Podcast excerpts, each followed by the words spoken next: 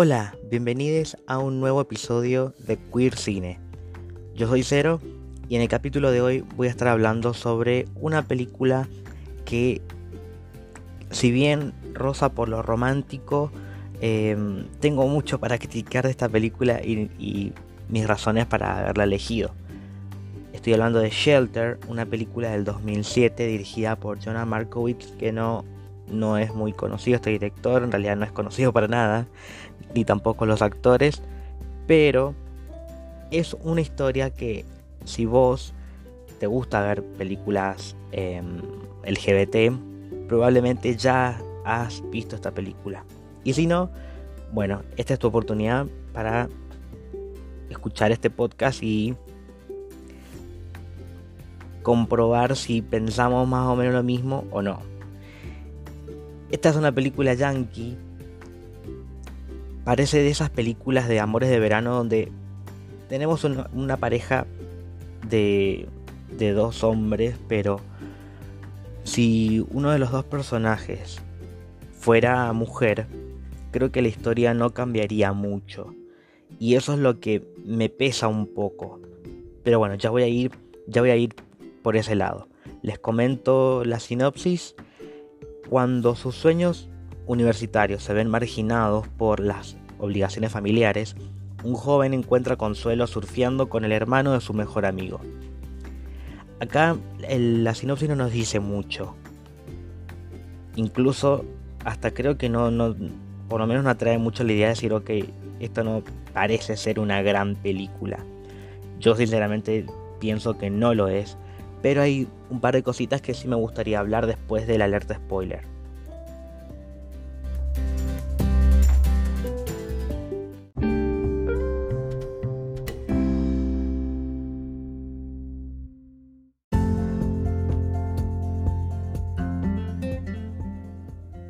Bien, ahora que ya viste la película, o si no la viste creo que igual no te perdés de mucho porque a nivel cinematográfico no hay absolutamente nada atractivo en la película. ¿Por qué digo que sería que valdría la pena ver esta película? Tal vez no por, por, verla, sino por, por, por disfrutar de una historia como esta, tal vez. Por eso este capítulo creo que va a ser muy cortito. Hay muchas cosas que le, le veo en contra, cosas que no ayudan o cosas que tal vez me hacen tomar la decisión de no querer ver nunca más esta película ni nada parecido. Pero hay un par de cositas que sí me gustaría hablar, que es la razón por la que elegí esta película.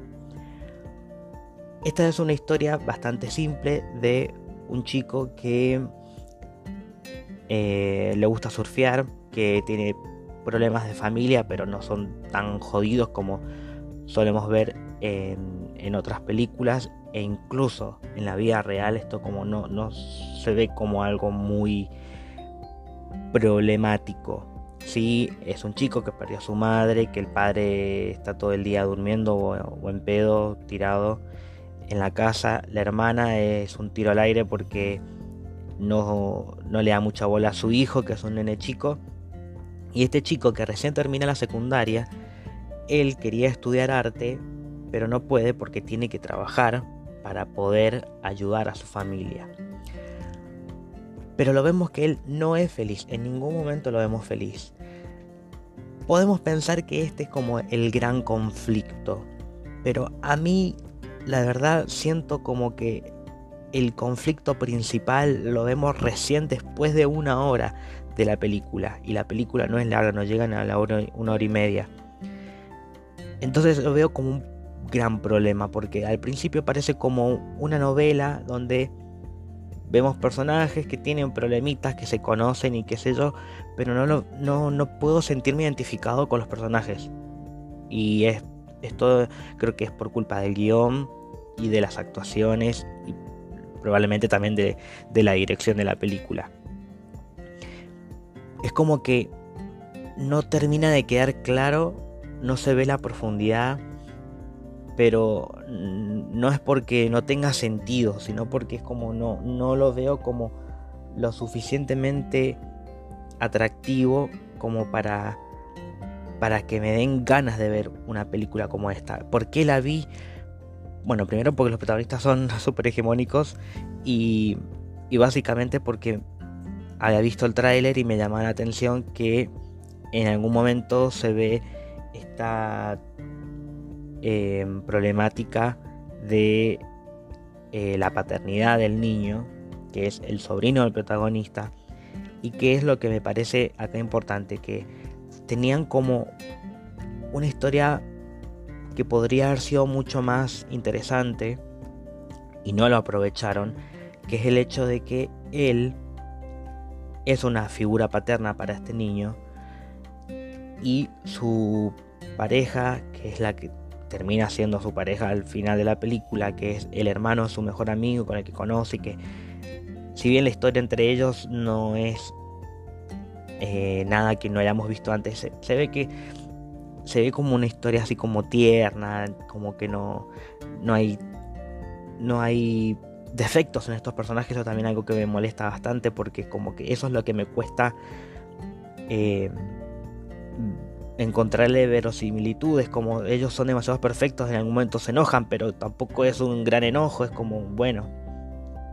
Y la historia con el niño es que es completamente desaprovechada, cuando podría haber sido algo como más eh, jugado de esta relación como padres, que solamente lo vemos en la última escena de la película, y que incluso cuando estos personajes se besan, al niño siempre lo vemos fuera de plano, o sea, no lo vemos en el plano, o está durmiendo. Que no, creo que, a ver, me refiero a que no es que él tendría que estar mirando, pero de alguna forma se nota que lo están ocultando. Y esto es como que ni siquiera lo, lo más interesante que podría tener la película lo aprovechan ese es el conflicto que tengo yo con la película. Sí me gusta, por ejemplo, la relación que tiene con su mejor amigo, Zack, que el amigo se llama Gabe, y que cuando él los descubre que ellos tienen una relación, él lo comprende mucho más que, que Zack, que si bien, bueno, hace un par de comentarios tontos, pero él no lo juzga, él dijo que lo va a seguir siendo su amigo y que a su hermano lo va a seguir queriendo. Y después el personaje no nos volvemos a ver. Pero eso también está como. Está bueno, pero a su vez es como muy poquito. Y tenemos una historia como rebuscada al pedo. Que no llega a ser rebuscada, es como que dan muchas vueltas con algo que tal vez podría haberse resuelto mucho más rápido. El personaje de la hermana completamente innecesario, no tan innecesario como el de la pareja de ella, que es alguien que mete dos palabras y el típico Paqui que, que, quiere estar con la mujer y nada más, con esa chica. Y esto también es lo que me... Si bien no, no me parece que sea algo, algo malo, pero no es algo a mí que me haga sentir como muy inclusivo si bien es una película del 2007, pero la pareja, los protagonistas de la película con los que terminan juntos, mm, los vemos como dos heterosexuales que se enamoraron en un momento de su vida en el que los dos necesitaban conectar con alguien. Entonces creo que esta película es como más para, para el famoso hetero curioso por eso a mí me cuesta conectar con esta película porque de otra forma no la veo representativa. Aún así la vi, no es tampoco un bodrio, no es caca cucaracha para mí, pero la película siento que está bastante floja. Y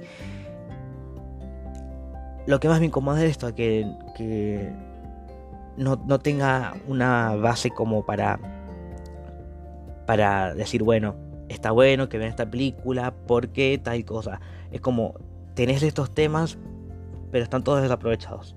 Todos. Y creo que también se influye en porque este director no volvió a dirigir y estos actores yo no los volví a ver en ningún lado relevante.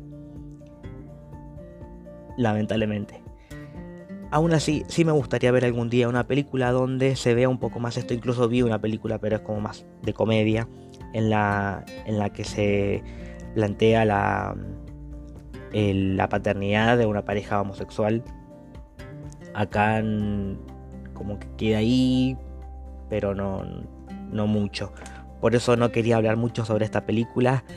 Aún así, si, las si la quieren ver o si les gustó esta película, me gustaría saber por qué.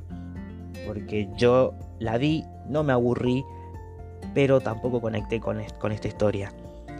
Por eso yo le diría que es una película de domingo, pero aún así no la volvería a ver. No la quiero volver a ver. Ni siquiera con las escenas de ellos surfeando y mostrando cuero en la playa. Mm, hay demasiadas películas paquis para eso. No necesitábamos una que de, este lado del cine. Así que me gustaría saber si te gustó o no te gustó. Me puedes escribir por Instagram en arroba cerogram, que es mi cuenta personal, o en arroba obsesine, que es la cuenta del podcast. Sí, tengo mucho más para decir para el próximo episodio, que por primera vez en este podcast voy a hablar sobre una película de Marco Berger que es Plan B, la fue la primera película que yo vi este director y me parece que de acá podemos sacar muchas cosas más para analizar, no solo de la película, sino de la historia y de, de lo atractivo que tiene. Así que si no la vieron, tienen tiempo hasta el próximo episodio para ver esta película. Hasta ese momento nos volvemos a encontrar. Esto fue Queer Cine.